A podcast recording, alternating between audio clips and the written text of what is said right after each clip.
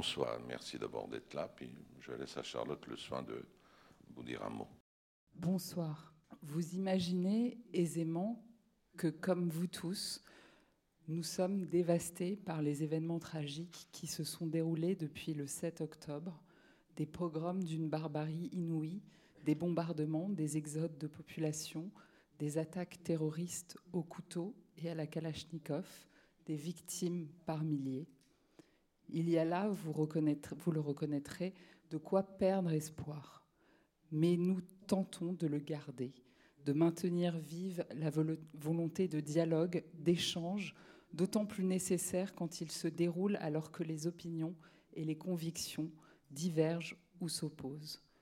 Nous pensons peut-être naïvement que la philosophie peut aider à se protéger des dogmatismes, des fanatismes, des passions mauvaises qui inoculent dans nos relations le poison de l'intolérance, de l'inimitié et de la haine.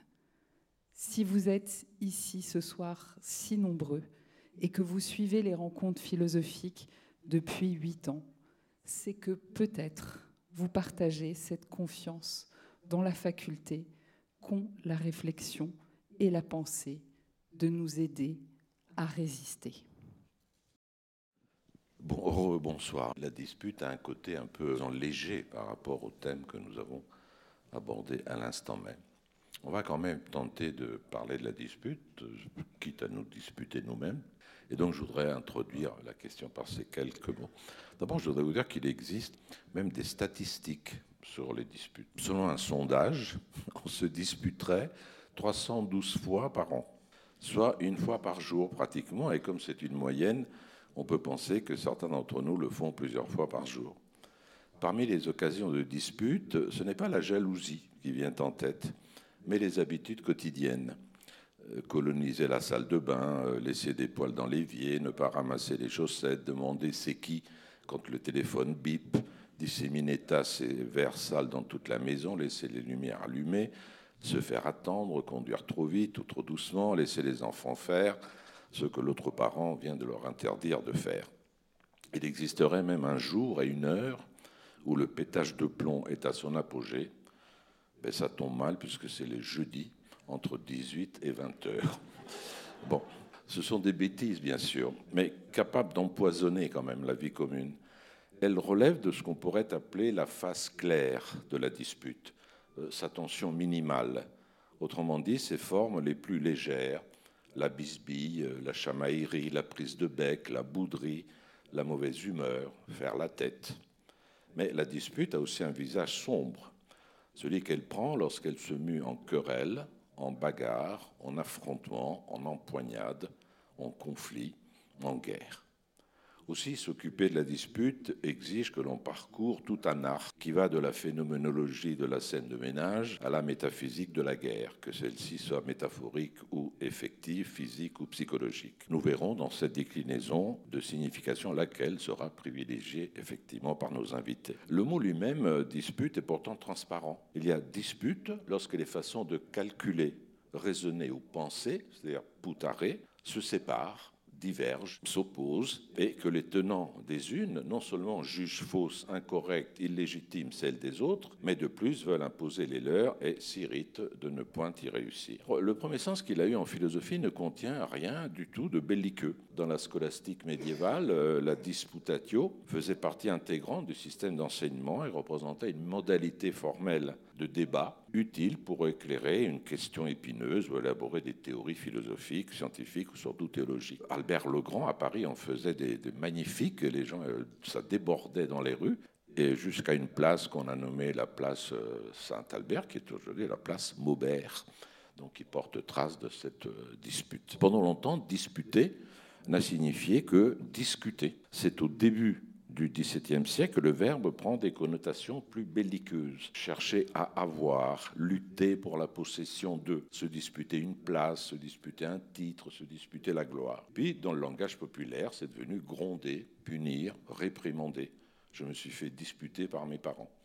Dès lors, autour de la dispute émerge euh, la compétition, la lutte, la stratégie, le tort et la raison, la punition, la réparation, et plus précisément encore ce que Hobbes nommait les trois causes de la discorde, de la gône, de la guerre entre tous, à savoir la rivalité, je dispute âprement la place que je voudrais avoir et que l'autre veut aussi, la méfiance ou la diffidence, je protège ce que l'autre voudrait me prendre, et la fierté, je me fais gloire de ce que j'ai obtenu. Du coup, les questions tombent immédiatement. À quel moment et pourquoi une situation d'accord se désaccorde-t-elle? Pourquoi considère-t-on que ne pas vouloir avoir tort face à une personne à qui on nie la possibilité même qu'elle ait raison, justifie le passage de la paisible conversation à l'échange véhément, sinon à l'action violente?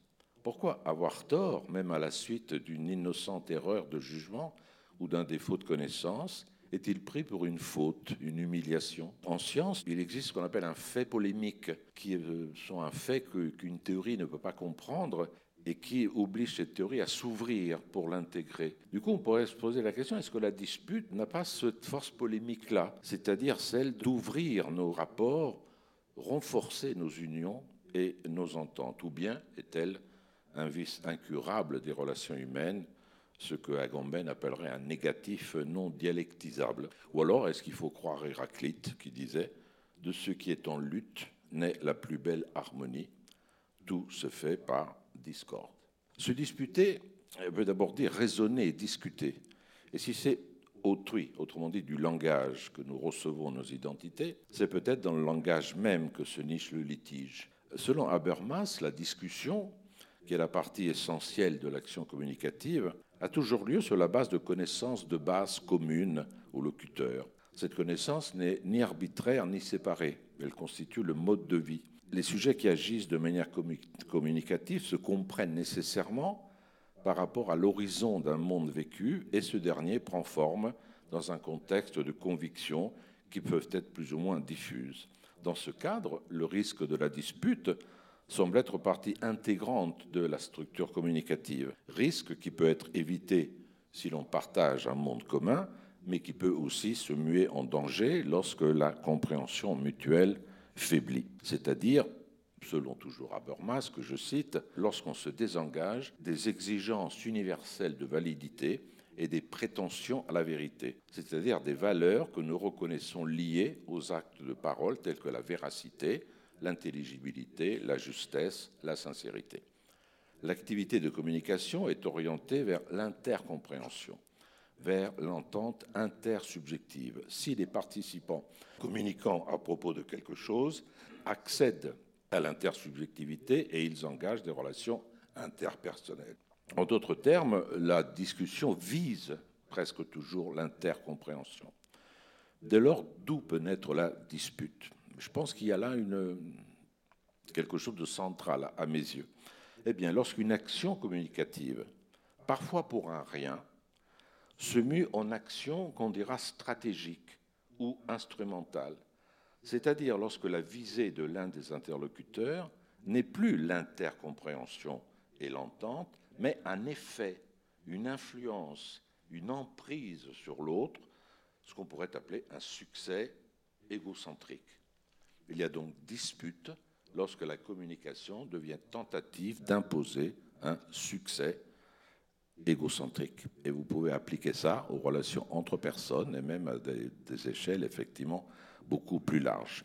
Le succès égocentrique, voilà le vecteur qui fait dérailler la dispute-discussion en dispute-querelle. En somme, la dispute paraît moins dérivée de ce qu'on pense, de nos opinions, d'un conflit d'opinions et d'interprétations, de ce qu'on a, de nos avoirs, euh, qu'on voudrait infiniment euh, s'étendre, même pas du sujet individuel, c'est-à-dire pris comme corps, comme caractère, comme psychisme, comme personne, dont l'ego libéral tend vers l'expansionnisme, mais de ce qu'on est ontologiquement, c'est-à-dire comme un être qui arrive dans un monde qui est déjà peuplé et déjà signifié par d'autres, avec lesquels il doit compter, pour lesquels il doit compter, par lesquels il est accueilli, aimé, éduqué, reconnu, accepté, rejeté, ignoré, humilié, haï, et contre lequel, parfois, il doit se dresser afin de pouvoir, parmi les autres, se faire une place, construire une vie qu'il jugera décente et dans un monde, dans ce monde, inscrire sa propre signature. Voilà ce que je voulais vous dire en entrée. Euh, questions qui vont être ici, abordées donc euh, grâce aux interventions euh, lumineuses de mes invités. Alors, je suis très heureux d'accueillir ici. Je commence par Monique Cantos-Sperberg, nous avons déjà accueilli, qui est une amie des rencontres philosophiques. Elle est philosophe, elle est spécialiste donc de philosophie antique, surtout de Platon, dont elle a traduit et commenté plusieurs textes. Elle a consacré son travail à la philosophie morale et politique contemporaine, ainsi qu'à la réflexion sur les aspects sociaux et éthiques des sciences d'aujourd'hui. Elle a enseigné dans maintes universités françaises étrangères, à Rouen, à Amiens, à l'école politique, à l'école polytechnique, à l'EHESS, à Stanford, puis est entrée au CNRS. Elle a été membre du conseil du comité consultatif national d'éthique, dont elle est devenue ensuite vice-présidente. Elle est la première femme à avoir été nommée à la direction de l'ENS, fonction qu'elle quittera donc pour prendre la présidence de la fondation PSL Paris Sciences Lettres, directrice de recherche émérite au CNRS dans l'équipe philosophie morale et normative à la République des Savoirs. Elle vient de fonder À tout plus, un établissement d'enseignement supérieur dont elle préside le conseil d'administration. Je cite juste très rapidement quelques titres pour vous donner une idée de ses recherches. La philosophie morale avec euh, le regretté Rowan Ogien, le bien, la guerre et la terreur pour une morale internationale. Faut-il sauver le libéralisme? Le libéralisme et la gauche, naissance et liberté, les hommes et leurs récits, pour une morale internationale, la guerre juste, sans foi ni loi, amour, amitié, séduction, l'oligarchie de l'excellence, les meilleures études pour le plus grand nombre, la fin des libertés, ou comment refonder le pluralisme, sauver la liberté d'expression, ou une école qui peut mieux faire. Tous ces titres, vous les retrouverez sur notre site euh, philomonaco.com.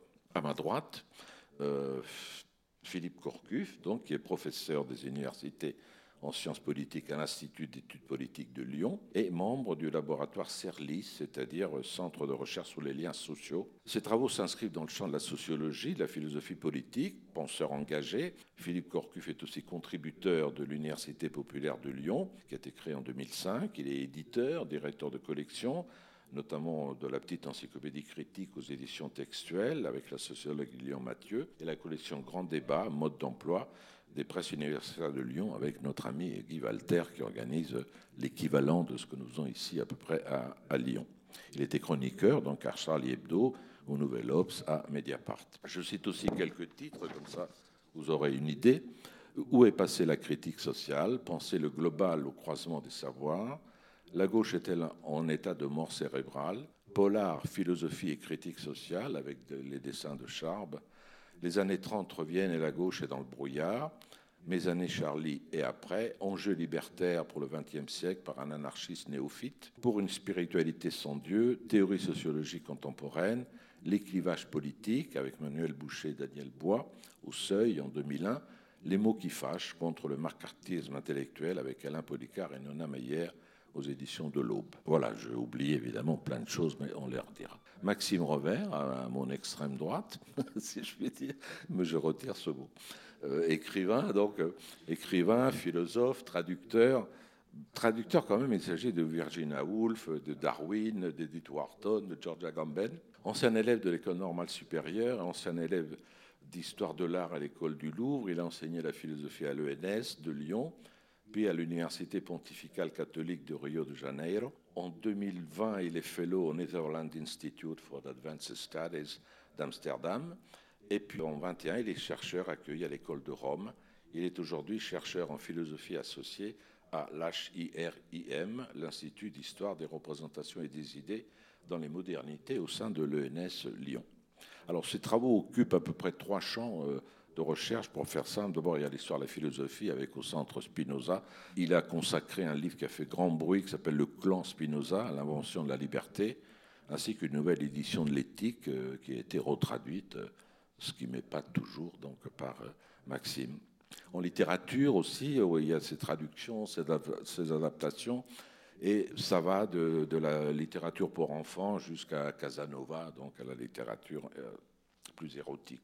Et enfin, ce qu'il appelle lui-même l'éthique interactionnelle, qui a été illustrée, entre autres, par des livres qui ont des titres évocateurs Que faire des cons pour ne pas en rester un soi-même, qui a eu beaucoup de succès. L'école de la vie, Et enfin, se vouloir du bien et se faire du mal, philosophie de la dispute. Voilà, comme ça nous retombons sur nos, pieds. Voilà, je cède la parole à, à Philippe Corcuff pour qu'il nous donne quelques éclairages sur cette dispute. Oui, bonsoir. Pour déblayer un peu le terrain autour de la dispute, j'irai sur les traces de Robert en m'intéressant un peu aux usages historiques du mot et en m'arrêtant sur le dictionnaire historique de la langue française qui va conduire à, quelques orientations philosophiques. Alors voilà ce qu'on trouve dans ce dictionnaire historique de la langue française, euh, disputé vers 1170, mettre au naître après examen et discussion, d'où examiner une question point par point et encore raisonner, discuter, disserter. Ce verbe est formé de dis et de poutard et nettoyer. Et puis disputation vers 1175 a servi à désigner un débat très animé spécialement en, vers 1541 euh, une discussion publique sur un sujet de théologie. Dispute 1474 a peu, peu, à peu perdu son sens premier de dissertation débat au profit de discussion et querelle. Euh, 1665 Molière, ce dernier sens étant plus vivant. Donc dans ces usages historiques, la dispute nous oriente au, moins dans quatre directions raisonner et examiner en détail, le lien avec nettoyer, qui serait important pour moi. Trois, euh, le débat. Et quatre, la dissension et la querelle. Si l'on prend cette fois les, synonymes de dispute dans le petit Robert, on va trouver plusieurs ajouts. Polémique vient établir euh, un lien entre débat et querelle. Conflit s'ajoute au quatrième pôle. Bagarre, empoignade ou engueulade viennent radicaliser querelle brouille, fâcherie et rupture ajoutent un cinquième pôle. On pourrait dire qu'engueulade établit un pont entre ce nouveau pôle et puis querelle. Il faut peut-être alors envisager un lien entre raisonner et la façon dont Ludwig Wittgenstein conçoit le nettoyage, dans le sens d'une clarification des concepts. Wittgenstein note ainsi en 1940 Il faut parfois retirer de la langue une expression et la donner à nettoyer pour pouvoir ensuite la remettre en circulation. Le débat nous oriente vers les visées d'intercompréhension dont a parlé Robert, propres à l'agir communicationnel chez Jürgen Habermas. Dissension et conflit nous poussent vers la sociologie euh, de Georges Simmel et la philosophie politique de Claude Lefort. Pour Simmel, contrairement aux préjugés courants selon lesquels le conflit détruit, le conflit est créateur de communs et civilisateur de liens sociaux. Pour Lefort, le commun dans la démocratie marqué par l'incertitude, passe par la division, justement. Mais le conflit peut plus radicalement concerner qui peut participer au débat, qui va être reconnu comme voix humaine et ne pas être stigmatisé comme bruit. C'est la mésentente de Jacques Rancière, dont l'histoire du mouvement ouvrier et l'histoire du mouvement féministe constituent deux moments historiques forts, où le présupposé d'égalité et l'inégalité pratique entrent en tension. Rancière se situe en amont de l'intercompréhension habermasienne, alors que la possibilité de cette intercompréhension est en jeu, ne va pas de soi. Euh, et c'est ce qui que joue là est incertain. Wittgenstein écrit en 1914 C'est ainsi que souvent je ne puis reconnaître l'homme dans l'homme. Ce qui se passe aujourd'hui au Proche-Orient renforce cette piste. La brouille et la rupture se présentent comme un temps d'arrêt du débat, soit temporaire, soit définitif il y a des conflits face auxquels le débat est impuissant. Dans le film Manhattan de 1979, le personnage joué par Woody Allen propose de se rendre à une marche nazie dans le New Jersey avec des battes de baseball plutôt que de se contenter d'une critique dans le New York Times. Mais, de manière adjacente, la dispute féministe contemporaine pourrait m'interpeller immédiatement. Peut-on encore citer Woody Allen alors qu'il est accusé de violences sexuelles sur mineurs, bien que la justice américaine ne l'ait pas condamné? C'est en tout cas un type de question que l'on entend beaucoup dans les disputes actuelles. Si l'on met en rapport le nettoyer wittgensteinien des concepts, le conflit et l'agir communicationnel abermatien, on peut envisager que la dispute conduit ses protagonistes à clarifier certains de leurs impensés dans le débat, donc à se déplacer mutuellement, en éliminant par exemple des malentendus, mais pas forcément à converger dans un consensus, dans la mesure où il peut y avoir de l'irréductibilité dans la conflictualité. Là, on peut dire qu'on chemine avec Habermas tout en s'en éloignant au final. Mais la dispute avec d'autres peut aussi participer à la dispute avec soi-même. Et le débat peut rencontrer là d'autres limites par rapport à ce que Marx a appelé la praxis. Wittgenstein lance en 1937 la solution du problème que tu vois dans la vie, c'est une manière de vivre qui fasse disparaître le problème. Et il ajoute en 1944, d'une certaine façon dans le sens de l'individualisme marxien contre le collectivisme marxiste, sera révolutionnaire celui qui est capable de se révolutionner lui-même. J'arrêterai donc là mes remarques introductives, que ça fait déjà beaucoup de problèmes pour une seule dispute. Rediscuter l'ensemble des thèmes pour voir comment on peut éviter effectivement l'arrêt définitif de la communication. Monique, à toi alors. De la dispute, Calvin passa aux injures et des injures à cette haine théologique qui est la plus implacable de toutes les haines. Euh, Voltaire, dans l'essai sur les mœurs. Alors vous connaissez tous euh, Calvin, euh, qui très tôt rallié à la Réforme, transporté à Genève, et qui en effet, et c'est sans doute à cet épisode que se réfère Voltaire, après de très nombreuses discussions et débats avec Michel Servet, ordonna qu'il fût brûlé vif. Cette euh, citation, je voulais proposer parce que d'une certaine façon, elle recouvre le spectre de tout ce que je voudrais vous dire. La dispute peut être un échange d'arguments.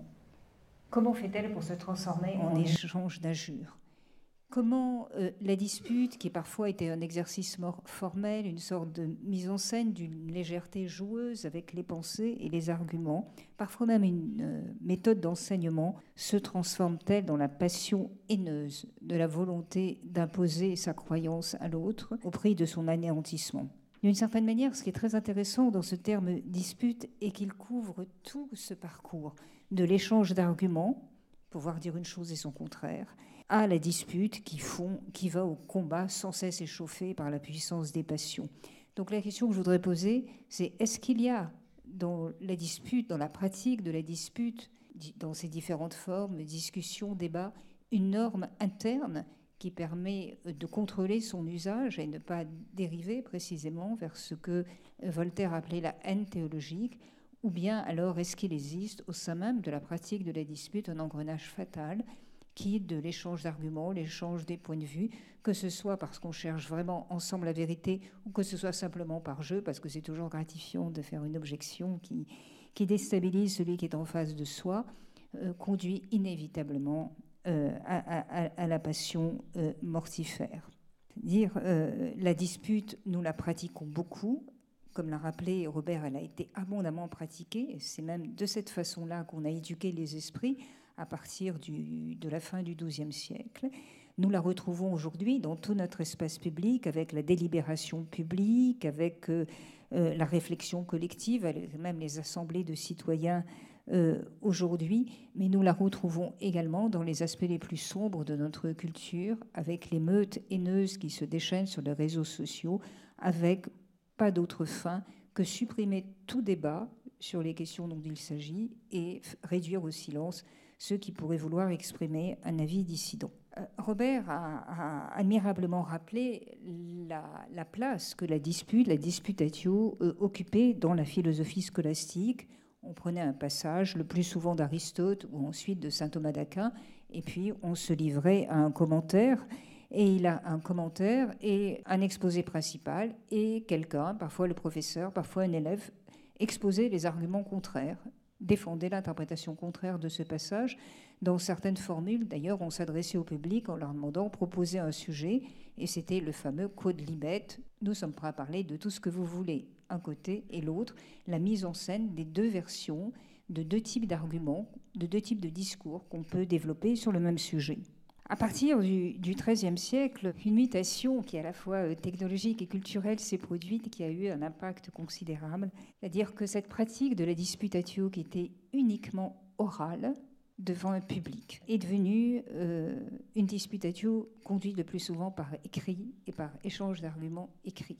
Et euh, cette transformation, qui est évidemment due à la diffusion de, l'écrit, a d'une certaine manière euh, déplacé le problème, parce que dans la disputatio, il y a un face-à-face et il y a un public qui inévitablement a une fonction inhibitrice. Dans l'échange, que ce soit la correspondance et aujourd'hui la visio, le blog, il, en est tout à fait autrement. Les, les médiations sont, sont, beaucoup plus nombreuses et on a d'ailleurs euh, remarqué dans les deux postérités qu'a eu la disputatio médiévale, une postérité intellectuelle et joueuse, on la retrouve par exemple en Angleterre, enfin plutôt, oui, c'est ça, en Angleterre plutôt qu'au Royaume-Uni, parce que c'est vraiment très très anglais. Les Écossais n'ont jamais pratiqué ça. C'est encore le cas avec Tutorials, l'université d'Oxford, et c'est resté fameux surtout euh, en raison de l'existence d'un club secret dont vous avez sans doute entendu parler, qui a été créé au début du 19e siècle. Il s'appelait les apôtres, les apostles, à l'université de Cambridge, lié au plus grand collège, en particulier à Trinity et qui, en effet, euh, de manière euh, totalement euh, britannique, consistait à imposer un sujet lors de réunions mensuelles. On imposait un sujet et deux orateurs, désignés plus ou moins au hasard, faisaient deux exposés largement improvisés, l'un avec les arguments pro et l'autre avec les arguments contra. C'est-à-dire un exercice tout à fait formel euh, euh, d'exploration des différentes facettes d'un sujet. On ne demandait évidemment aucun engagement euh, substantiel, on ne demandait aucune adhésion à ce qui était dit. C'était juste un extraordinaire jeu qui, d'ailleurs, certains y ont vu le fait que les membres les plus fameux de, ce club se sont retrouvés, c'était dans les années 90, les plus brillants de ce club, en particulier Anthony Blunt, ont été, il a été établi qu'ils avaient, pendant près d'une trentaine d'années, euh, transmis euh, des informations extrêmement confidentielles euh, à l'Union soviétique. Cette sorte de. Alors certains y ont vu une sorte d'exercice du détachement à l'égard de ses croyances ou de ses convictions. Mais il est quand même tout à fait intéressant de voir que cette pratique de la de la dispute qui est encore très présente dans l'éducation euh, anglaise, d'une certaine manière, et en particulier dans les institutions d'élite, a marqué un petit peu la vie politique anglaise, en particulier chez les conservateurs encore aujourd'hui, où on a pu assister, euh, surtout ces dernières années, euh, propos de l'épisode dramatique du Brexit, à cette extraordinaire capacité à défendre un point de vue puis l'autre, à même d'une certaine manière choisir le point de vue qu'on va défendre de façon quasi aléatoire et en étant prêt à partir de ce moment-là à développer une argumentation implacable, là encore une fois détachée de toute adhésion personnelle, de toute substance, de toute conviction. Enfin, Boris Johnson a été un extraordinaire euh, exemple de cela, mais beaucoup euh, des euh, leaders du Parti conservateur britannique aussi on est évidemment bien loin du sens extrêmement euh, solide que Platon donnait à ce qui pourrait être l'équivalent, dont on pourrait trouver l'équivalent dans ses textes, c'est-à-dire la dialectique. Parce que la dialectique, ce n'est pas la dispute, c'est une méthode de raisonnement, mais elle, euh, elle se situe dans une dimension nécessaire d'altérité, c'est-à-dire on discute avec soi-même, on discute avec un autre, et lorsqu'on discute avec soi-même, c'est soi-même comme autre. Et l'essentiel du travail de la dispute est un travail d'articulation, de trouver les bonnes jointures, de trouver, de séparer les choses qui vont ensemble et les choses qui ne vont pas ensemble. Euh, d'ailleurs, Platon euh, compare euh, l'art de la dialectique, l'art du dialecticien, qui est la science suprême, qui en quelque sorte légitime le savoir du politique, le nul. Tous les gouvernants doivent être philosophes, ça signifie cela, ce doit être des experts en dialectique. Ils savent connaître et agir sur le réel à partir d'une bonne division du réel, d'une bonne analyse du réel au sens propre d'analyse d'une certaine manière. Et Platon n'hésitait pas d'ailleurs à comparer l'art du politicien à l'art du boucher. Un animal, il doit évidemment, pour faire bien son travail, identifier les bonnes articulations. Donc euh, la dispute comme exercice formel que je viens de rappeler dans sa postérité encore vivante euh, dans certaines institutions britanniques n'a évidemment rien à voir avec euh, ces, recommandations platoniciennes, mais il y a une autre postérité de la dispute aussi qui est très, très curieuse et intéressante à relever, c'est la grande tradition des, disputes solennelles qui a marqué entre le XIIIe siècle et, le, XVIIe siècle les échanges intellectuels. Vous avez peut-être entendu parler de ces fameuses disputes entre les juifs et les chrétiens. C'était un rituel où un monarque, qui était évidemment un monarque chrétien, euh, à l'époque il ne pouvait pas en être autrement, convoquer euh, un rabbin, en général en présence d'un juif converti, pour discuter des vertus respectives du judaïsme et du christianisme. il y a plusieurs disputes historiques qui ont marqué les esprits. Et la plus fameuse est celle qui a eu lieu en Espagne au moment où le roi d'Aragon, euh, donc euh, c'était au, début du fin du XIVe siècle, voulait en quelque sorte rendre légitime une politique de persécution accrue à l'égard des Juifs, donc a proposé une grande dispute entre Pablo Cristiani, un juif converti au christianisme, et Rabbi Moshe Ben Naman. La dispute a duré plusieurs jours, elle a été de raffinement intellectuel incomparable, étudiant de manière très précise essentiellement des passages du Talmud. C'est le texte du Talmud qui est en cause, pas, le texte de, de la Torah. Euh, pour euh, le roi qui assistait à cette dispute, il n'y avait aucun doute sur le fait que la joute intellectuelle avait été remportée par Namani, le rabbi, et il l'a reconnu. Il lui a même donné en, récompense une bourse d'or, et puis ensuite il l'a exilé en lui demandant de quitter l'Espagne au plus vite, sans quoi il serait brûlé vif. Et euh, le roi a euh, amorcé sa politique de persécution accrue à l'égard du judaïsme, tandis que les doménicains ont censuré tous les passages du Talmud, euh, ont supprimé tous les passages du Talmud, dont les quelques exemplaires qui restaient encore, qui pouvaient accréditer euh, cette sorte de victoire intellectuelle que le rabbi s'était acquise. Donc là encore, on voit que la dispute permet la dissociation totale entre la reconnaissance de la virtuosité intellectuelle, bon, c'est un échange d'arguments, vous l'avez emporté, sans en tirer évidemment aucune conséquence concrète. Il n'a pas été tout à fait de même avec l'autre fameuse dispute sur les Indiens, assez connue, qui a eu lieu au moment de la, conquête des Amériques, entre deux options, Bartholomé de las Casas et Sepulveda, enfin ça sont des choses très connues. Est-ce qu'il faut faire une, ne pas rendre obligatoire la conversion et faire une colonisation pacifique, au contraire est-ce qu'il faut obliger à convertir Là encore, euh, les arguments de Bartholomé de las Casas qui défendait la cause des Indiens ont porté. Charles Quint a, comme on dirait aujourd'hui, proposé un certain nombre de réformes pour euh, adoucir leur sort, évidemment qui n'ont été absolument pas respectés par les colons.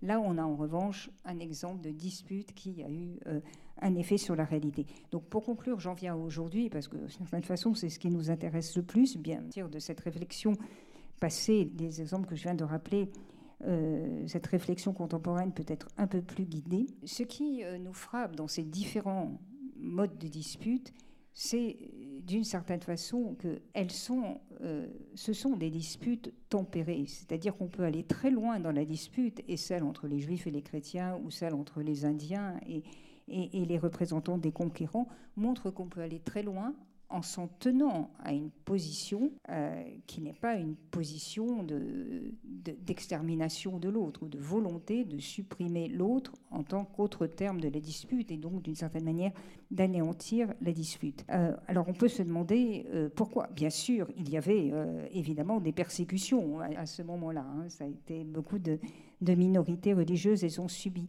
Mais ces persécutions n'étaient pas dans, l'essence même de la dispute, si vous voulez. Cette persécution n'était pas la dégénérescence interne de la dispute. Elle survenait pour des raisons politiques parfois totalement étrangères euh, à ce qu'avait été la nature de l'échange de la dispute. C'est le cas frappant avec cette dispute que j'ai rappelée tout à l'heure entre Ferdinand et, le rabbi. Euh, aujourd'hui, ce qui rend particulièrement euh, préoccupant ce qui est devenu la discussion, que ce soit la discussion publique ou la discussion privée d'ailleurs, alors je ne parle même pas de ce qui reste de discussion sur les réseaux sociaux, c'est que l'échange d'arguments tente à, euh, même s'il commence de manière relativement pacifiée, tente à s'enflammer très vite et à conduire à une espèce de volonté, alors peut-être pas d'anéantissement de l'autre, mais anéantissement de son propos, disqualification de son propos. Et évidemment, tous ceux qui défendent la liberté d'expression adoptent une position inverse, souhaitent au contraire que tous les discours transgressifs puissent être encouragés. Parce que même il n'y aurait aucune vertu à la tolérance si on était légitimé à faire taire ce qui ne nous plaît pas. La tolérance est une vertu précisément parce qu'en même temps que j'ai le droit de parler, je me donne l'obligation de laisser parler l'autre, et en particulier s'il dit du mal de moi ou s'il me critique directement. Donc euh, cette, euh, cette, euh, ce caractère, on peut dire presque distributif de la liberté de parler, que la dispute devrait entretenir, parce que les disputes et les discussions, c'est ce qui permet d'atteindre ensemble la vérité. C'est surtout ce qui permet que la conversation humaine continue, qu'il n'y ait pas d'épuisement. S'il n'y avait pas de contradiction d'altérité, eh bien, on s'arrêterait de parler pour tourner en rond dans ses propres certitudes et ses, et ses propos. Euh, cette, cette, cette, volonté qui est, qui, vraiment, qui est admirablement exprimée par, par, exprimée par John Stuart Mill dans le deuxième chapitre de son ouvrage De la liberté, c'est-à-dire la volonté qu'on doit avoir de toujours rencontrer son diable, pour avoir toujours quelque chose à, pour inventer toujours un nouvel argument et pour garder les convictions morales vivantes. Parce que si elles ne sont pas soumises à, à contradiction, ce ne sont plus des convictions, ce sont des dogmes les dogmes dont on finit par oublier qu'un jour il faudra vraiment combattre pour les défendre. Euh, ce qu'on appelle le wokisme, par exemple, aujourd'hui, qui a un aspect euh, très positif en son origine, c'est-à-dire la nécessité d'être en alerte sur un, ensemble de phénomènes de domination euh, qui parfois, que parfois nous n'arrivons pas à percevoir ou dont nous ne sommes pas conscients euh, tente à dégénérer, enfin dans ce qu'on appelle le wokisme. J'évite d'employer ce terme, mais enfin pour que la discussion, euh, que, nous sachions mutuellement de quoi il est question, euh, je l'emploie. Euh, ce qui est de gênant dans le wokisme, c'est que cette volonté d'être en éveil, de ne pas laisser passer quelque chose, de ne rien laisser passer, comme on dit, devient, peut se transformer en, attitude de soupçon permanent, en, attitude où euh, d'une certaine manière, on considère que l'opinion qu'on a en face de soi et qui ne plaît pas, parce qu'on ne la trouve pas assez progressiste, par exemple, eh bien, on n'aurait pas le droit de la dire, de, la formuler. Et donc, il est légitime d'essayer de la faire taire jusqu'au verdict final devant lequel il n'a évidemment rien à répondre. Écoutez, le fait même que vous posiez une question ou que vous ayez une objection à l'égard de cela, c'est que vous n'avez vraiment rien compris à la question. Alors évidemment, on vous dérobe complètement le tapis sous le pied, on vacille et on ne sait plus quoi dire. Et d'une certaine manière, ce, caractère, ce caractère de la dispute euh, de, la dispute qui est vraiment devenu, alors c'est plus la haine théologique, mais c'est la haine idéologique, et les, réseaux sociaux l'amplifient considérablement, a, transformé, au fond, la dispute en, quasi en chasse à l'homme, en tout cas chasse à l'homme ou à la femme qui dit autre chose que ce que dit la majorité évidemment avec des armes totalement disproportionnées, puisque les réseaux sociaux ont précisément pour but d'amplifier considérablement et de donner une visibilité maximale aux propos qui sont en général les plus haineux. Mais même euh, l'interaction humaine euh, prend ce caractère. J'en donnerai un exemple, euh, et j'espère que vous avez déjà vu le, film dont, dont, je vais parler un film, le film qui a eu la Palme d'Or au Festival de Cannes, où il y a, j'ai peut-être réservé cela pour la discussion, parce que sinon on parlait trop longtemps, où il y a un phénomène de dispute conjugale entre un homme et une femme dans une circonstance dramatique et avec une mise en scène du propos qui est tout à fait stupéfiante, qui d'une certaine manière euh, permet de dégager tous les traits caractéristiques de la dispute telle qu'elle est aujourd'hui. Donc il me semble que dans notre milieu, aujourd'hui, dans notre culture, étant donné le développement technologique et le développement culturel, et, évidemment euh, un certain nombre de conditions qui ont lieu également à la multiplication des identités et à la volonté de, donner une légitimité à son propos en s'appuyant sur l'identité qu'on revendique, ce qui est une chose quand même euh, qui en tant que telle n'existait pas. Hein, même au Moyen Âge et même dans la polémique entre, entre les Indiens et les conquérants eh bien, il y a là, d'une certaine manière, une, dérive fondamentale de la discussion dont il est très difficile d'empêcher, dès qu'elle touche à certains sujets, qu'elle ne euh, se transforme non plus en occasion d'échange, mais en occasion de conquête de l'autre et de volonté à tout prix de lui imposer euh, sa pensée, bah, tout simplement en, le privant du droit de répliquer. Merci Monique. Je voudrais juste ajouter une chose avant de passer la parole à Maxime. Euh, par rapport à ce que tu disais sur la disputatio du Moyen Âge, il faut jamais oublier qu'il y avait deux autres formes, pas seulement la disputation. Il y avait la controversia et il y avait la suasoria. Suasoria qu'on trouve dans persuasion. La, la suasoria, c'était le fait d'avoir un discours persuasif qui peut convaincre. Donc on s'exerçait à ce qu'on puisse convaincre. La controversia, c'était le fait de prendre une loi et de défendre la loi, puis ensuite de prendre l'infraction à cette loi et de défendre la possibilité de l'infraction. Ça ressemble plus au litige, du coup, puisque c'est un sens plus... Euh, mais ce que je voulais dire, pour comprendre comment peu à peu on passe d'une critique de cela, parce que on peut considérer qu'il n'y a aucune éthique de la conviction, puisqu'on peut, ni de la responsabilité d'ailleurs, parce que chacun peut défendre même l'argument contraire. Je voudrais juste rappeler un événement que peu de gens savent, c'est que dans la Commedia dell'arte, au départ, aussi bien à Naples qu'à Florence, il était d'usage de critiquer, de se moquer justement des disputationes en, allant jusqu'au bout. Et ça annonce guignol. C'est-à-dire que devant le parvis de l'église, il, rejouait un petit peu les disputes théologiques, mais ça se terminait mal. C'est-à-dire ça se terminait par des gros coups de bâton. Ils n'avaient pas les battes de baseball à l'époque, mais pour, montrer que celui 14, ben, il va finir mal. quoi. Donc ça nous annonce peut-être un certain nombre de conditions qui font que la dispute va aller, va tourner en affrontement. Et les raisons que tu as citées comptent. Maintenant, on va écouter Maxime qui a écrit une philosophie de la dispute. Et donc, tu vas tout de suite nous éclairer pour dire pourquoi on se dispute, quoi. Alors, merci. Je ne sais pas si je vais euh, vous éclairer parce que vous avez déjà dit des choses savantes, érudites et, et très éclairantes. Je voudrais peut-être prendre la question de la dispute justement par le côté le plus sombre qui me semble associé à la dispute, si on se réfère ne serait-ce qu'à nos propres expériences, c'est malgré tout la souffrance. C'est-à-dire que ça ne fait pas plaisir de se disputer et que les disputes dans les couples sont les présages des plus grands soucis, dans les familles, les symptômes des plus grands problèmes et euh, d'une manière générale, euh, des expériences que nous aimerions tous éviter. Donc, au-delà des origines très érudites de, euh, de ces conflits, moi, ce qui m'a intéressé dans les disputes, c'était justement ce qu'il y a de douloureux là-dedans, sachant que vous le savez par expérience, nous le savons tous en fait d'une manière ou d'une autre, il y a aussi dans la dispute un certain potentiel de transformation et donc de renouveau. Comment faire en sorte que la crise se signale dans la dispute tende plutôt vers le renouveau que vers l'effondrement C'est d'abord dans cette ambivalence que se situe la dispute, comme en fait toute crise.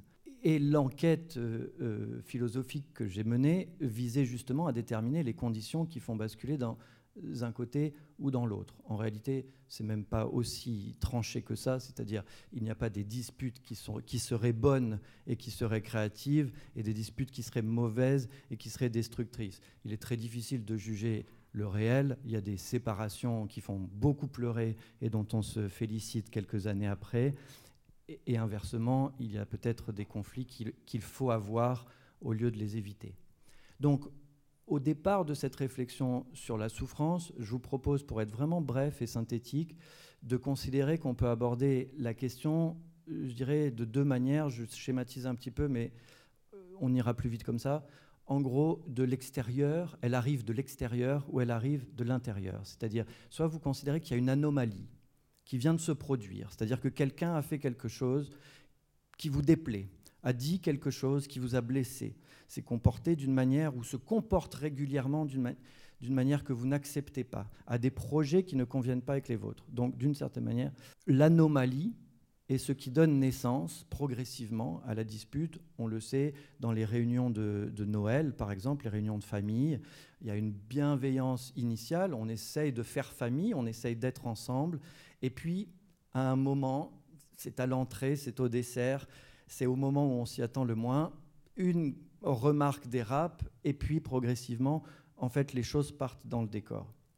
Et puis il y a l'autre approche, je vais, je vais explorer l'une puis l'autre, il y a l'autre approche qui est une approche plutôt de l'intérieur, une approche donc endogène, qui nous fait penser qu'en fait, si dans le repas de Noël, telle remarque ou tel petit, petit couac crée, je veux dire, la, dinde est brûlée, euh, le, etc., le gâteau est renversé, ou, le, le, le, cadeau est décevant, ou la réaction au cadeau est décevante, toutes ces petites anomalies peut-être révèle en sous-main de, des, problèmes qui relèvent plutôt de, euh, de, de ce qu'il y a de plus profond. Donc ils ont l'air superficiels, mais peut-être qu'ils révèlent quelque chose qui était déjà là. Donc on a une approche exogène, une approche endogène, une approche qui considère l'anomalie comme, disons, ce qui sollicite, ce qui met en crise et euh, l'autre approche endogène qui considère qu'en fait, la crise, la crise révèle des dysfonctionnements profonds. Dans le premier cas, ce qui m'a intéressé, c'était de mobiliser ce qu'on appelle la théorie du chaos. C'est-à-dire, vous, en avez tous euh, l'élément le, plus important, euh, qui est, ce qu'on appelle l'effet papillon. En théorie du chaos, les causalités ne sont pas linéaires et elles ne sont pas mécaniques, c'est-à-dire on ne passe pas d'une cause à un effet de manière proportionnée, comme dans l'effet papillon.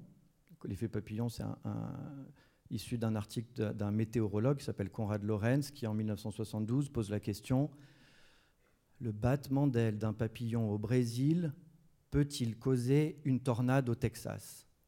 La réponse est oui. Il faut des modèles mathématiques assez compliqués. C'est ceux que Henri Poincaré avait mis en place au début du XXe siècle. Et donc, il est possible de rendre compte d'une causalité où, en fait, une toute petite cause posée peut être responsable de très grands effets.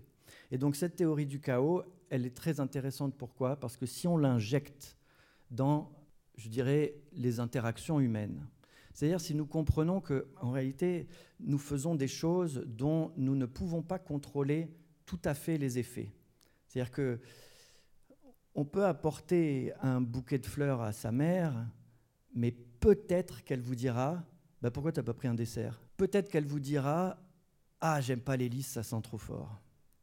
Et peut-être que dans la manière dont vous réagirez, vous, c'est là que ça devient vraiment de plus en plus intéressant, quelque chose se mettra en place qui est de l'ordre d'une réaction en chaîne qui va progressivement diluer la responsabilité.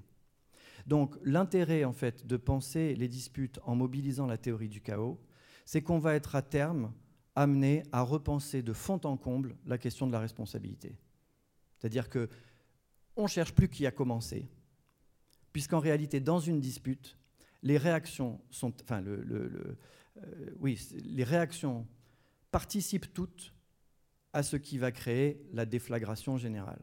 Donc, ça, je pense que je vous le lance comme ça, comme une sollicitation pour que vous, vous y pensiez, vous y réfléchissiez, et que si ça vous intéresse, vous ayez lire plus. La deuxième approche, elle considère plutôt que l'anomalie ne peut produire des effets aussi délétères que si elle rencontre un terrain propice, c'est-à-dire une fragilité systémique. C'est là où, en fait, il faut se tourner vers ce qu'on appelle la théorie des systèmes. Et en théorie des systèmes, en fait, comme vous le savez, là, l'élément le plus important, c'est aussi un, principe très simple, c'est que n'importe quel mouvement d'un élément d'un système fait bouger tous les autres. Or, il se trouve que, comme vous le savez, personne n'est parfait. Ça veut dire que chaque système individuel comporte lui-même des contradictions. Si vous mettez ces systèmes individuels en système, vous allez avoir quelque chose, un système extrêmement instable. Et c'est cette instabilité qui va favoriser les anomalies. C'est un discours très abstrait pour vous dire quoi? Pour vous dire qu'en réalité, la manière dont naissent nos disputes sont à la fois des hasards malheureux, lorsqu'il s'agit lorsqu'on les considère du point de vue exogène, c'est-à-dire ça aurait pu ne pas arriver, on regrette que ce soit arrivé. En revanche, on a tort de dire c'est trop bête, parce que c'est pas plus bête qu'une pluie, comme celle qui est en train de nous arriver dessus en ce moment même, puisqu'en fait, ça relève de la théorie du chaos. La météo, c'est vraiment le domaine où, la théorie du chaos a, a, produit ses plus grands résultats. Donc, de la même manière, il faut penser que une dispute, c'est jamais trop bête. Nos souffrances sont sans doute en partie évitables, mais lorsqu'elles se produisent, elles sont signifiantes. Et c'est là qu'on passe dans, la deuxième approche, où en fait, si elles sont signifiantes, qu'est-ce qu'elles peuvent signifier? C'est là qu'en fait, elles sont des opportunités pour aller réfléchir sur la manière dont pourrait évoluer le système. C'est-à-dire qu'est-ce qui fait quack dans le système, ce que j'appelle des brèches, et comment aller explorer ces brèches? Et pour conclure sur ces, suggestions très simples, je voudrais vraiment souligner une chose que d'une certaine manière, mes camarades ont déjà suggéré par leur présentation, c'est qu'en fait, les disputes sont plutôt une bonne nouvelle. Parce que se disputer, c'est rester malgré tout dans un périmètre d'échange qui garde la violence en périphérie. Si l'on se dispute beaucoup aujourd'hui, c'est peut-être qu'on se frappe un peu moins, en France au moins, qu'avant. Donc réfléchir à cette manière, peut-être maintenir même l'espace de la dispute comme un espace, bien sûr, il n'est pas souhaitable, puisque c'est un espace d'échange de, la souffrance. Mais il va falloir quand même réfléchir sur la manière dont on souhaite que nos souffrances circulent. Et donc, dans la dispute, il y a quelque chose qui est verbalisé. C'est verbalisé d'une manière à nouveau fragile, puisqu'on verse facilement, soit dans le cri, quand on a l'impression de ne pas être entendu, on parle plus fort. C'est une réaction très animale, très, très simple, mais pourtant, beaucoup tombent dans, ce, dans, cette espèce de piège. C'est quelque chose en réalité de très subtil qui tient une angoisse d'insuffisance, c'est-à-dire comment se fait-il que ce que je dis ne suffise pas à être compris? Chose extrêmement angoissante pour n'importe qui. Et en plus, souvent symétrique. C'est-à-dire que pendant que vous, vous vous dites c'est pas possible, il ou elle ne me comprend pas, en face, la personne se dit exactement la même chose. Donc ça, il y, a quelque chose de circulaire qui est très intéressant à étudier, mais qui, j'insiste, est une manière de souffrir qui est peut-être préférable à d'autres. De souffrir et de se faire souffrir. Donc, euh, plutôt que euh, d'éviter les disputes, plutôt que de vouloir nécessairement en faire, bah, je dirais, quelque chose de positif et d'heureux, je crois qu'il va nous falloir accepter euh, le fait que, puisque nous sommes imparfaits, nous avons beaucoup à apprendre. Ces apprentissages, ils ne se présenteront pas sous des formes aimables et plaisantes. Ils vont se présenter systématiquement sous la forme d'anomalies qui nous sollicitent, qui nous mettent en danger et donc qui nous font souffrir. Et c'est dans, je dirais, l'accueil de ces crises que va se jouer donc la, manière dont nous allons naviguer cette ambivalence. Voilà un peu euh, ce que, ce que je voulais vous, euh, partager avec vous ce soir. Euh, c'est vraiment une approche de la dispute qui est, qui est tournée, encore une fois, vers la nécessité de faire avec, de faire avec. Et avec la dispute, on, peut faire beaucoup de choses. Par exemple, peut-être ce qui va commencer maintenant. On va se disputer à partir de maintenant. Non, mais je voudrais, suite à ce que tu viens de dire, je voudrais juste poser une question. On sent par Philippe. Est-ce qu'on peut vraiment dire que la dispute euh, est comparable à ce qu'est une contradiction dans une théorie? C'est-à-dire qu'elle est susceptible de produire, en étant dépassée, une sorte d'aufébung, c'est-à-dire une sorte de dépassement dialectique, et donc c'est à noter de la progression, de l'amélioration d'une relation. Ou bien est-ce que c'est l'annonce, effectivement, de, de futures catastrophes qui ne seront pas résolvables, je ne sais pas si ça se dit, par des querelles, mais qui euh, exigeront les coups ou la mort de l'autre, si je, de manière évidemment symbolique. Philippe, est-ce qu'à ton avis, la dispute a, quelque chose de dialectique, comme une contradiction qui permet à une relation de, s'améliorer en intégrant justement le, ceux qui venaient l'empoisonner ou la gêner euh, c'est compliqué parce que ça dépend de. En tant que sociologue, je vais dire que ça dépend beaucoup du contexte. Et que donc, si on extirpe la dispute euh, de la variété des contextes dans lesquels elles sont situées, euh, évidemment, on va avoir une approche formelle de, ce qu'est la bonne ou la mauvaise dispute. Euh, et que peut-être la dispute, dans ce qu'il y a de meilleur dans la dispute, c'est de mettre la contradiction au cœur euh, et de pas nécessairement, et c'est à mon avis le point faible d'Abermas, c'est de pas nécessairement avoir comme horizon le consensus. De ce point de vue, euh, je, suis moins proche de la conception de la dialectique euh, chez Hegel avec la figure du dépassement des contradictions, qui a beaucoup servi à des visions téléologiques de l'histoire, et moi, je suis plus proche de la vision, c'est peu connu, mais il y a une critique euh, chez euh, ce socialiste libertaire autodidacte Pierre-Joseph Proudhon, une critique de, la dialectique euh, hegelienne pour laquelle, en fait, il faut abandonner l'idée du dépassement, parce que le principe premier n'est pas le dépassement, mais l'antinomie. Et que l'antinomie, c'est la vie, et que donc les antinomies se transforment, se déplacent, mais cette idée qu'à un moment donné, les antinomies vont se, dépasser vers quelque chose qui est sans arrêt meilleur, là, euh, c'est une façon de ne pas affronter euh, les caractères créateurs et les potentialités tragiques des contradictions. Euh, et donc, c'est une façon de reculer d'une certaine façon. Hein. Et c'est une façon d'une certaine façon de dire, ben, finalement c'est temporaire, mais, mais finalement le dépassement va arriver à un moment donné et ça quand même conduit beaucoup de marxistes à, la justification du pire, dans le stalinisme, etc. Et ça me semble extrêmement alors que reconnaître le caractère euh, fondamental pour la vie de l'antinomie, et qu'il euh, y a des déplacements, comme dirait Bruno Latour, mais il n'y a pas forcément de dépassement des antinomies. Euh, dans un meilleur qui serait englobant, où on aurait une, euh, on aurait éliminé les pertes. Par exemple, moi j'ai appris la sociologie avec Pierre Bourdieu, qui était pris encore dans ce schéma hegelien. Il nous expliquait, euh, il, y avait Marx, il y avait Durkheim, il y avait Weber, et, bon, et après il y a eu Bourdieu. C'était un dépassement.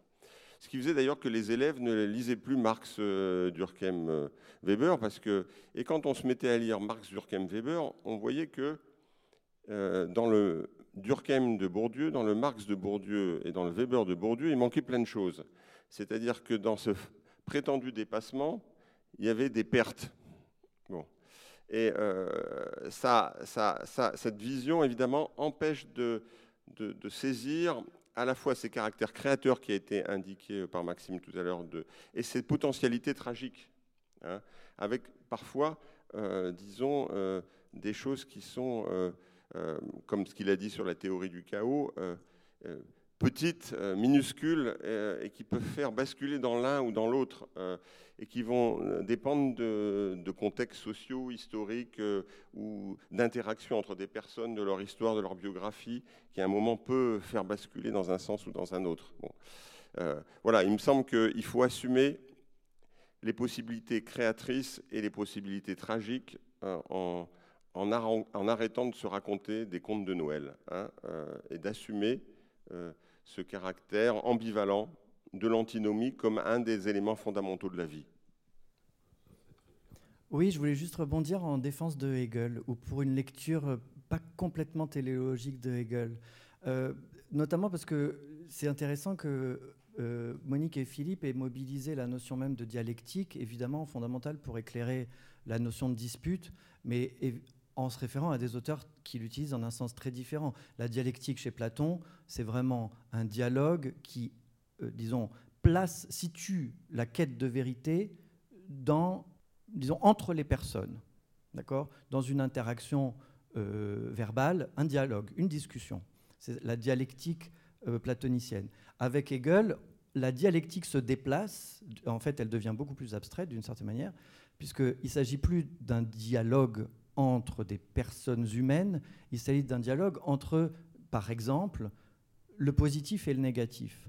Et là où je voudrais revenir sur ce que vient de dire Philippe, c'est que chez Hegel, évidemment, l'idée c'est que vous avez la thèse, puis vous avez l'antithèse, et puis vous, aurez vous auriez une synthèse qui, dans un troisième temps, engloberait d'une certaine façon surplombante euh, les deux autres.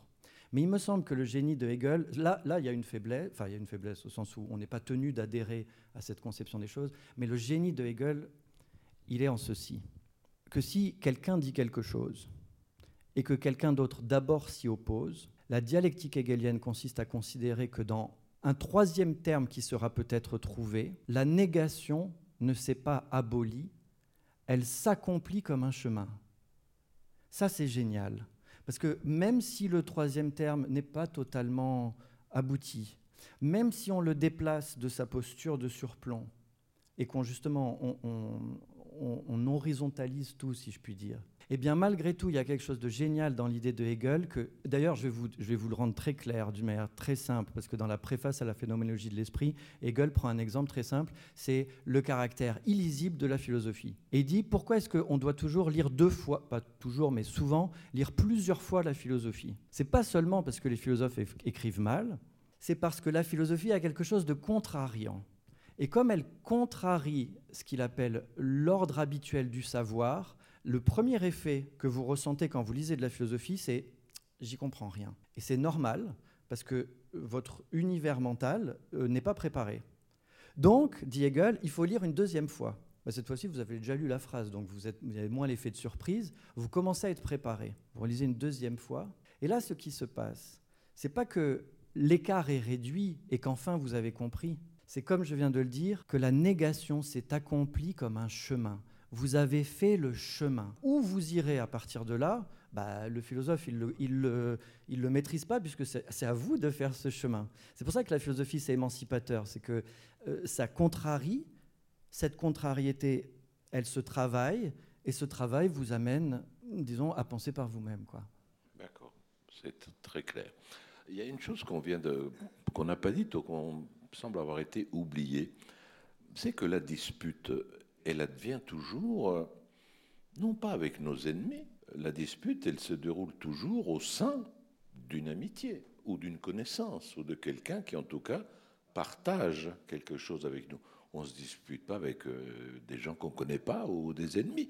On peut les maudire de loin, on peut critiquer en écrivant pour dire que ce qu'ils ont écrit ou dit est nul, mais les disputes euh, interviennent toujours dans une relation qui est une relation d'amitié-amour. Et il y a peut-être, et c'est la question que je veux vous poser, en, pensant aussi que la dispute est l'activité principale des cours de récréation. Euh, tu as ta gueule à la récré, quoi. Ben, les enfants, ils se disputent sans arrêt. Donc il y a, parce qu'il y a déjà entre eux euh, une amitié, un copinage, une, une coexistence que j'appelle une convivence scolaire. Donc il y a effectivement toujours, c'est au sein d'une relation qu'on va dire amoureuse pour rendre les choses simples, que se déroule la dispute. Et il y a là une dimension, je ne sais pas si vous serez d'accord, qui est une dimension, est-ce qu'il y a plutôt, je vous pose la question, je ne donne pas la réponse, est-ce qu'il y a une dimension ludique? Et je dis même, en choquant quelqu'un, est-ce qu'il y a une dimension sportive? Si le sport comporte le jeu, comporte la gaune, comporte euh, la victoire, et ainsi de suite, etc. Et l'art aussi, parce que les gestes sportifs sont quand même très artistiques.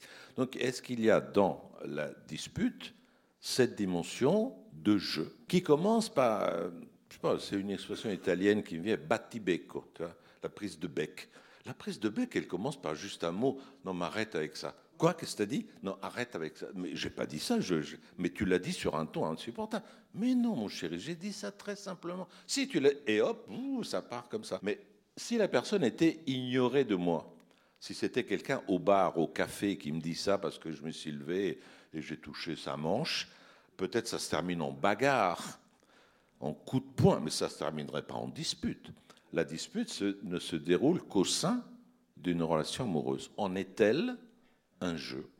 Et par là même un moteur. Euh, tout, dépend du, sens que l'on donne à dispute. Il est vrai qu'on peut l'interpréter de manière extrêmement euh, étroite ou alors beaucoup plus large en, couvrant euh, le débat, la discussion, les invectives échangées. Enfin, dans, ce cas-là, évidemment, on, dépasse de loin le cadre de la relation amoureuse. Mais il est vrai, et je, terminerai, je voudrais en effet dire quelque chose là-dessus, il, est vrai que le lien euh, amoureux donne un, relief très particulier, une signification particulière euh, à la dispute. Alors, moi, ce qui m'a beaucoup intéressé dans cet échange, c'est précisément euh, les deux faces de la dispute, c'est-à-dire quelque chose qui peut être, au fond, très enrichissant, qui peut permettre d'avancer ensemble, de construire une meilleure entente, d'ailleurs que ce soit avec des adversaires politiques, avec euh, des, personnes qui soutiennent une thèse différente sur un problème philosophique ou dans la vie intime.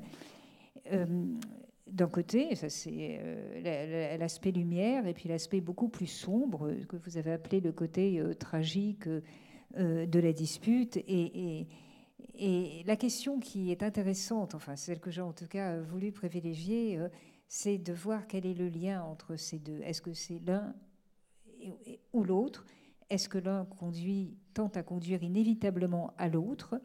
Euh, et, si ce n'est pas le cas, ce qui empêche que euh, l'aspect constructif de la dispute ne conduise à mettre en évidence son aspect tragique, est-ce que si ce parcours ne se fait pas, c'est dû à une intervention endogène ou exogène, des règles de dispute qu'on s'est données avec un certain type de personnes? C'est cette question-là qui m'a intéressée.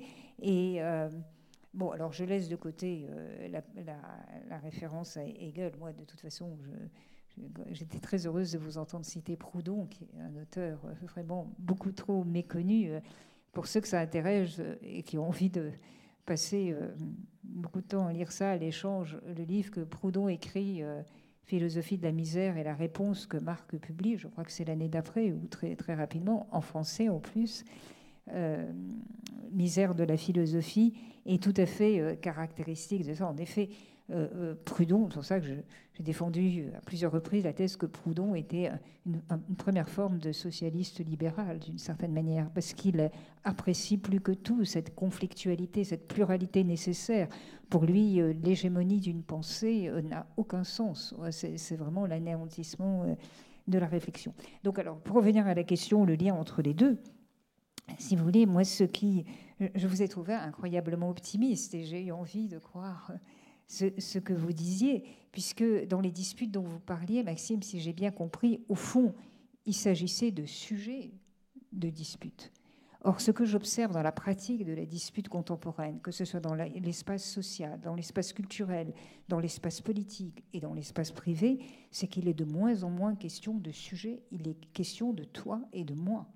Et, et la dispute, à ce moment-là, prend un sens tout à fait différent. C'est-à-dire que euh, une dispute comme ça, comment se résout-elle? Et, c'est au fond ce qui m'a paru très énigmatique dans ce terme. Autrefois, même dans un monde de persécution, euh, de caractère euh, absolu de, la puissance, de non-liberté des citoyens, la, dispute était une dispute qui était d'une certaine manière en contrôle. Quand on, quand on passait à la persécution, on était clairement dehors de la dispute. Elle n'était pas engendrée par la dispute. Et, c'est particulièrement. Euh, et, la raison euh, que je vois à cela, si vous voulez, c'est que, ah, évidemment, ce n'est que depuis quelques décennies que la plupart d'entre nous avons accès à la parole publique et pouvons donner à notre parole publique, donc à notre euh, ressource de dispute, une audience quasi illimitée. Avant, ce n'était absolument pas le cas. Seules très peu de personnes avaient accès à la parole publique. Et toutes ces personnes, c'est le cas dans l'exemple d'Oxford que j'ai cité, c'était le cas évidemment même entre le, rabbin, le converti et le roi, et, entre les, défenseurs des Indiens et les conquérants, toutes ces personnes pratiquaient les mêmes, les mêmes techniques de raisonnement, avaient le même engagement à l'égard de la rationalité argumentative. Elles débattaient avec des arguments et, des arguments qui ont toujours une vertu en quelque sorte limitante. Euh, euh, aujourd'hui, de moins en moins, on débat avec des arguments, on débat avec des identités, avec des affirmations identitaires. Euh, et identitaires, pas simplement au sens ethnique ou, religieux, évidemment, identitaires aussi au sens, voilà, ce que je suis, voilà, c'est mon expérience, c'est ce que j'ai vécu, voilà, c'est moi, c'est moi pour finir. C'est une forme extrêmement euh, sophistiquée et subtile de l'argument d'autorité, où, d'une certaine manière, l'autre n'a rien opposé, puisque c'est vous. Il n'est pas d'accord, mais quel, espace de parole lui reste-t-il pour expliquer pourquoi il n'est pas d'accord, puisque c'est vous? Donc, euh, euh, je voulais. Alors, je, reviens à Anatomie d'une chute parce que j'ai trouvé cette, séquence de dispute conjugale vraiment tout à fait extraordinaire. La circonstance est tragique. La femme est jugée lors d'un procès. Elle est accusée du meurtre de son mari et, en, explorant euh, son ordinateur, on, retrouve une dispute, une dispute avec son mari qu'elle a enregistrée à l'insu de son, mari. Cette dispute est, écoutée à est entendue à l'audience, y compris par l'enfant de, ce couple. Et euh, cette femme est une romancière et la raison pour laquelle un lourd soupçon, indépendamment des faits qui plaident qui pourrait étayer une éventuelle culpabilité, puisqu'on la soupçonne d'avoir tué son mari, euh, un des faits qui, plaide euh, contre elle, sans que ça soit véritablement analysé dans, la tête du ministère public, c'est le fait qu'elle a, a écrit dans un livre une scène de meurtre d'un mari par sa femme qui a bien des points communs avec ce qui s'est passé. Donc on est dans une sorte de double narration, une narration en amont, une double distanciation en amont, le roman, et une, distanciation navale, puisque c'est entendu lors, lors d'un procès. Et dans cette séquence qui a été écrite par Justine Trier et par euh, Arthur Harari, euh, avec un soin extrême, chaque mot est pesé. Ils, ont dit eux-mêmes, va passer des jours et des jours à écrire cette, cette séquence de cinq minutes, tout y est. C'est-à-dire, euh, c'est une scène sans violence physique. Évidemment, les deux personnages sont à une distance respectable, mais chacun déroule son scénario enraciné dans la souffrance qui devient peu à peu complètement inaudible pour l'autre, jusqu'au moment où les choses basculent.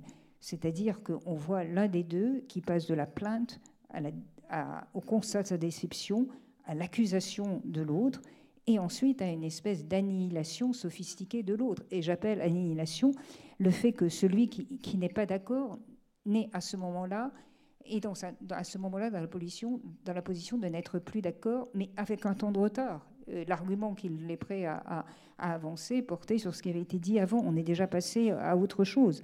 Euh, la, logique même de la dispute a rendu la réplique sans intérêt. Et il est, enfin, il m'a paru évident euh, que ce qui avait d'irréductible dans cette dispute qui avait commencé par tu n'es pas allé chercher l'enfant et puis tu es responsable de ceci, a terminé mais, mais, regarde, par un, regarde ce que tu es. Tu es quelqu'un que je ne peux même plus voir et auquel je ne peux plus parler, que j'empêche de parler, que je réduis au silence, à la non-pertinence des propos. Tu peux parler, mais ça n'atteint personne. En tout cas, ça ne m'atteint pas. Il n'y a absolument plus euh, de rencontres. Et il me semble que beaucoup des, discussions euh, aujourd'hui, et je pourrais en donner mains exemples, tentent à, prendre ce, ce, tournant, alors, comme s'il n'y avait plus cette sorte de, capacité à dissocier entre l'aspect euh, constructif et l'aspect euh, tragique euh, de, la dispute. Et, à ce moment-là, évidemment, parce que nous avons besoin de nous disputer, et ça va soi pour avancer ensemble, il faut, alors, il faut trouver que chacun doit trouver, ou les, occasions de prise de parole publique doivent trouver des moyens qui seraient nécessairement exogènes de de, limites euh, internes apportées à la dispute, que ce soit les engagements de ne pas aborder certains sujets, ou quand ça tourne mal, de, changer de pièce l'un et l'autre, comme on envoie des enfants dans leur chambre, selon ce que recommandent certains éducateurs aujourd'hui. Bref, de refroidir. Ah non, mais c'est bien que tu aies précisé ça. On va y revenir quand même, parce que c'est des questions essentielles, notamment par rapport aux réseaux sociaux. Euh, je crois, tout à l'heure, Philippe a dit que ça dépend aussi des circonstances. Bien évidemment, les occasions de querelle dépendent aussi du milieu des circonstances. Une famille euh, pauvre qui dort à, 7 dans un appartement, il y a plus d'occasions de litiges et de, de bagarres que si on ne se voit pas, si on a un grand appartement. Mais je voulais revenir à ce que tu dis pour, pour tenter de te donner une explication, si tant est qu'elle puisse tenir. J'ai une image en tête, euh, ce sont ces hommes et ces femmes qui sont de rue de la Santé à Paris et qui parlent aux prisonniers qui sont en prison. Ils sont du côté du boulevard, donc euh, ils ne peuvent pas leur dire euh, Je t'aime beaucoup, tu me manques. Ils sont obligés de crier Je t'aime comme ça en criant très fort dans la rue la nuit. C'est très impressionnant. Je veux dire par là que les circonstances changent la voix. Autre exemple, un journal, je sais pas, Le Sun ou euh, l'ancien Paris Match, quand ils voulaient mettre en évidence, ils faisaient un gros titre je veux dire par là que dans un système de communication qui a été inventé aujourd'hui et qui est le nôtre, euh, la parole argumentée, persuasive, ne s'entend pas. Donc tu es obligé de passer de la voix, de la parole, à la vocifération. Si bien que dans la vocifération, on est plus proche, effectivement, déjà de la querelle. Toutes nos discussions, tout le monde le constate, dans les débats, bas, on est passé à des battles. Avant, il y avait des concerts. Aujourd'hui, même dans les, dans les compétitions de chansons, c'est des battles. On se bat contre les autres. Donc, n'importe quel débat auquel nous assistons tourne vite, précisément en dispute et en litige, parce qu'on est obligé de lever la voix. Et on constate que dans, dans des disputes que nous connaissons davantage avec nos proches, l'une des principales causes endogènes, mais pourquoi tu m'as parlé comme ça? Pourquoi tu lèves la voix? Pourquoi tu t'énerves? On dit toujours ça. Donc il y a, et les réseaux sociaux, et là je te suis entièrement, annihilent la discussion parce que tu ne parles plus qu'au même, puisque la dynamique de niche fait que tu ne parles qu'à des convaincus, des, et donc à ceux qui pensent effectivement comme toi, comme toi donc tu n'as pas besoin d'argumenter. Si bien que le, litige est devenu la forme naturelle de l'échange, public. Ce qui est une catastrophe parce que ce qui se perd, c'est évidemment l'argumentation, même si parfois on critique euh, le côté académique de l'argumentation, mais entre des hommes et des femmes qui se parlent, le but Et là, moi, je ne partage pas du tout tout ce que dit Habermas, hein, mais l'idée qu'il puisse dire que quand on commence à parler à quelqu'un comme nous le faisons ce soir, le but premier, c'est quand même l'intercompréhension. C'est que je comprenne ce que vous dites et que vous comprenez ce que je dis et que on va comprendre les questions que va poser effectivement la salle. Et l'enrichissement du monde, ben, on apprend, ben, voilà, on n'avait pas pensé à cette idée-là, on n'est pas d'accord, mais il y a quand même du bon dans cette idée. on ne cesse d'enrichir le monde en écoutant ceux qui pensent différemment de nous et qui nous contredisent. Ça, paraît assez naturel. Et je suis tout à fait d'accord. Les réseaux sociaux, c'est comme si, pour prendre un équivalent dans l'espace public, il y avait certaines personnes qui parlaient avec euh, un amplificateur d'une puissance extrême, tandis que d'autres qui développent des... Et en général, c'est pour brasser des fantasmes, des fausses informations, etc. Tout ce qui fait émotionnellement réagir et relayer les propos. Et puis il y en a d'autres qui, disent mais, les faits ne sont pas là, mais, l'argument c'est un non sequitur. Mais ceux-là, ils n'ont rien, personne ne les entend, parce que l'espace public est assourdi. Il y a une Cyril anonymisation de la conversation. Sans doute qu'il faut tenir compte d'effets de seuil d'intimité, c'est-à-dire que ce n'est pas la même chose de se disputer avec des gens qui sont nos intimes, qui sont nos proches, et justement dont les contradictions ont sans doute quelque chose à nous révéler de nous-mêmes et à nous-mêmes, donc les, contradictions qui nous arrivent de nos proches ont sans, doute, beaucoup à nous apprendre. Après, il y a un seuil d'intimité au-delà duquel, effectivement, se produisent euh, des effets de, violence émergente. C'est-à-dire qu'en réalité, comme tu l'as juste, euh, justement souligné, en fait, cette violence, elle est, sans sujet, c'est-à-dire qu'elle n'est pas déterminée par quelqu'un qui l'aurait décidé mais elle est favorisée par le type d'échange. Et singulièrement, mais je serais curieux d'entendre l'avis des, des, lycéens dans la salle, euh, dans leur pratique de, justement de ces réseaux sociaux et, de ceux qui sont même trop rapides pour les gens de notre génération, c'est qu'il me semble que l'accélération de l'échange tend naturellement à le faire virer au conflit. C'est-à-dire que plus on accélère, c'est pour ça qu'on s'écoute là, plus on accélère un échange, plus il devient important de faire valoir, de se faire valoir, plus il devient difficile d'écouter l'autre. Or, comme je l'ai dit tout à l'heure, ces postures sont réciproques. Ça veut dire qu'en face de vous, pendant que vous cherchez à vous affirmer, quelqu'un a de plus en plus de mal à vous écouter, donc vous allez en fait partir en torche dans un conflit. Donc c'est vrai que c'est très intéressant et important de souligner que l'intensité, la violence qui s'investissent dans certains échanges peuvent être parfaitement impersonnels, justement à mesure que vous sortez du cercle d'intimité et que vous vous confrontez à des effets de, discours qui, ne, qui, sont totalement incontrôlés. En réalité, ils sont contrôlés par la technologie qui les permet. Hein. Bien sûr. Philippe? Oui, euh, il me semble qu'il y a un lien entre la question que tu as posée sur... Euh, euh, la question de la, proximité, le fait que les disputes sont dans, des liens de proximité ou d'intimité, puis ce problème du basculement entre l'aspect créateur et l'aspect tragique euh, de la dispute. C'est bien vu par euh, Georges Simmel, qui, est un, sociologue moins connu que Max Weber de la même époque, qui est en fait un des créateurs de la sociologie allemande, mais dont, l'importance a été un peu éclipsée par le succès de Weber, comme l'importance de Tard a été éclipsée par le succès de Durkheim. Euh, et euh, il montre bien que dans les disputes les plus intimes, ou les proximités dans, des réunions de famille, euh, entre collègues de bureau, entre deux voisins, les disputes sont ritualisées. Il y a le jeu dont tu parlais, hein, il y a du jeu dans la relation. Ça civilise, dit Zimmel, le, conflit. Ça le rend supportable pour tout le monde dans le jeu. Mais il y a des moments où ça radicalise quand il y a proximité. Et euh, c'est les cas euh, des, divorces, des séparations, des scènes de ménage. Euh, c'est aussi les cas dans la politique de ceux qui vont être identifiés comme renégats par rapport à un groupe politique.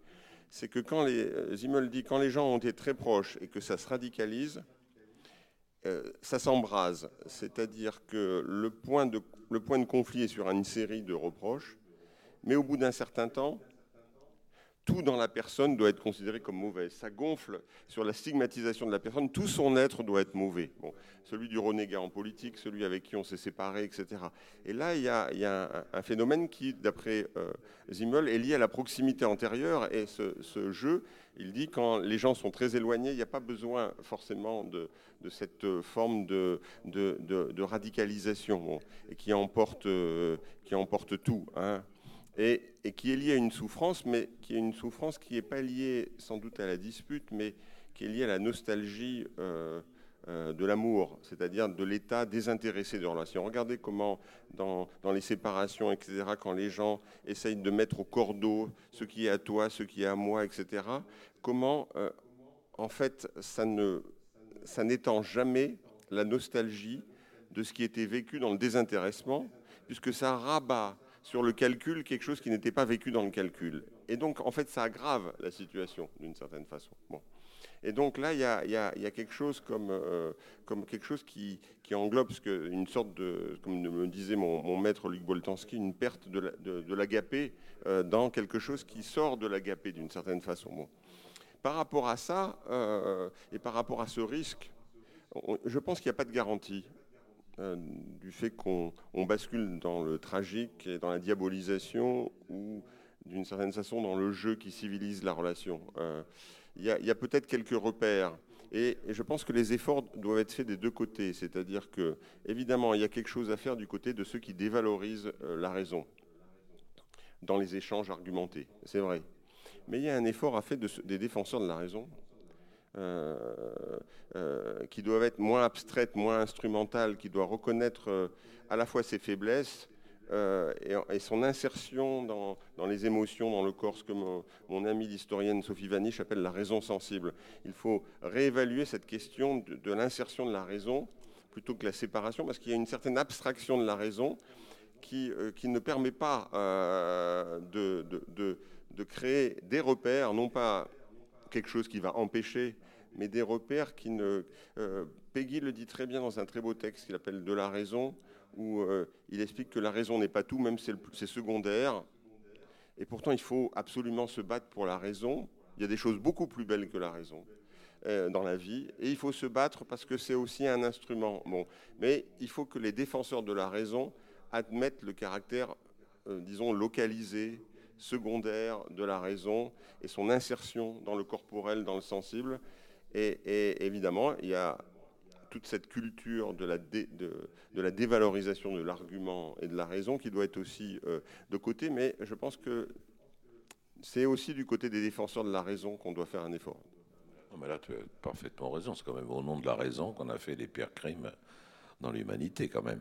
Et cette, cet ancrage dans la raison, dans, le corps, dans le sensible, les, ce qui permet effectivement de maintenir à la fois une sorte de rigueur argumentative et une non-imperméabilité à tous les autres événements, et donc une sensibilité, une écoute, etc., qui permet. Mais on peut convenir, avant de parler effectivement avec le public, qu'il il y a quand même presque toujours dispute lorsque la conversation, au lieu de s'adresser à l'autre, passe par l'autre pour revenir à une augmentation de soi, de ses intérêts, de ses plaisirs, de ses motivations. C'est pour ça que parfois, pour ça, en raison de cette, de cette euh, définition que je peux donner de la dispute, des fois on fait exprès de se disputer. C'est-à-dire qu'on provoque la dispute en considérant que la dispute est, est aussi un sport de l'amour ou de l'amitié. Les disputes excitent effectivement la réaction de l'autre. Et donc, dans ce jeu-là, il peut se créer quelque chose qui évitera de tomber dans le tragique, mais qui va enfoncer ou élargir peut-être la relation. Donc, est-ce que on se dispute pour s'aimer Le problème de la dispute entendue comme sport, c'est qu'elle elle suppose la parfaite égalité des joueurs. Or, cette, égalité parfaite ne se retrouve presque jamais. Hein. quand on, se dispute entre un homme et une femme, entre un aîné et un cadet, etc., en fait, la dispute, elle est structurée par des différentiels de pouvoir. Donc, euh, c'est pour ça que l'aspect ludique, euh, oui, quand on est entre égaux, ce qui se trouve très rarement, on peut s'amuser. Mais la, réalité des disputes, c'est malgré tout qu'elles mobilisent des différentiels de pouvoir qui sont justement extrêmement euh, euh, sensibles, sensibles. Et je crois que si la voix de la raison dit quelque chose, c'est écoute. On reprend quelques éléments de la discussion que nous avons eue avant. Euh, il y a quand même une volonté de, s'emparer de la liberté de l'autre. Et, ça peut aller euh, parfois il y a dans la dispute pas simplement la, volonté que ça revienne sur soi afin de s'exalter, mais la volonté de, briser l'altérité de l'autre, tout de même, d'en faire sa chose, de, le réifier. C'est quelque chose qui malheureusement, et, c'est un fait à constater, hein, il y a des relations, c'est présent à les relations humaines à des degrés divers, heureusement, mais enfin chacun de nous a élaboré quand même un certain nombre de, d'éléments qui permettent de, de, contrôler ça. Et puis, alors, je suis en accord total avec euh, euh, le, rôle de la rationalité. La rationalité, euh, elle est prête à justifier toutes les horreurs aussi. Mais en même temps, la rationalité, elle crée de la commensurabilité. Quand on discute avec un autre, avec des arguments rationnels, on partage les règles du jeu. Et ça, déjà, c'est un élément extrêmement rassurant. C'est-à-dire, même si l'un des deux a le pouvoir, comme Ferdinand dans l'histoire que j'ai racontée, euh, il est quand même obligé de, reconnaître la victoire de l'autre. Donc, euh, euh, même si, pour, finir, dans les faits, ça ne changera rien, il le persécutera. Mais il est obligé de la reconnaître, c'est cette extraordinaire puissance de la, de la rationalité de créer, de, créer du commun. Mais je pense aussi que la rationalité, comme disait Hume, hein, il est parfaitement rationnel que je préfère euh, la destruction du monde à une toute petite blessure à mon petit doigt. Enfin, je transforme la citation, mais l'idée est là. Mais d'où la nécessité d'enraciner la, la rationalité dans les mœurs, parce que nous avons ces sentiments d'alerte qui sont l'indignation morale, qui sont un certain nombre de euh, le reflet des normes collectives et qui permettent euh, justement de, freiner parfois le, le délire maximisateur et dans certains contextes anéantisseur de la rationalité. Très bien.